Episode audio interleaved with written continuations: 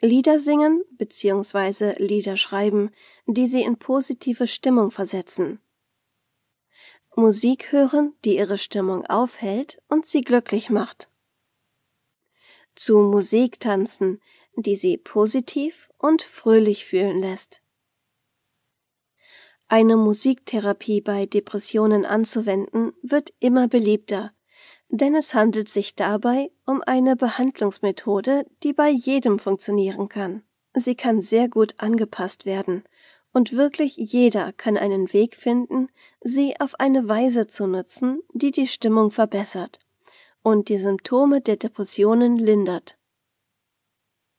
Sie können damit ganz einfach zu Hause anfangen, indem Sie Musik als eine Methode heranziehen, mit der Sie Ihre Gedanken und Gefühle ausdrücken können. Sie können diesbezüglich Songtexte schreiben, die darauf eingehen, wie Sie sich fühlen, oder Musik hören, die der negativen Stimmung entgegenwirkt. Viele Leute finden, dass Tanzen sehr vorteilhaft ist, handelt es sich dabei doch um eine Art, sich körperlich zu betätigen. Körperliche Aktivität hat eine Ausschüttung von Endorphin zur Folge. Dabei handelt es sich um eine Chemikalie des Gehirns, die die Stimmung sofort aufhält. Tatsächlich können sie ihrer Stimmung nur durch zehnminütiges Tanzen zu fröhlichen Liedern einen enormen Schub versetzen, wenn sie sich einmal wieder niedergeschlagen fühlen. Eine Kunsttherapie ist eine weitere Möglichkeit, die Sie für den Kampf gegen Ihre Depressionen in Betracht ziehen können. Häufige Arten, diese Therapie zu betreiben, lauten wie folgt. Zeichnungen oder Skizzen anfertigen. Mit Ton oder Keramik arbeiten. Malen. Basteln. Kunstjournaling Mixed Media Kunst. Auch können Sie bestimmte Übungen machen, um Ihren Gefühlen durch Kunst Ausdruck zu verleihen.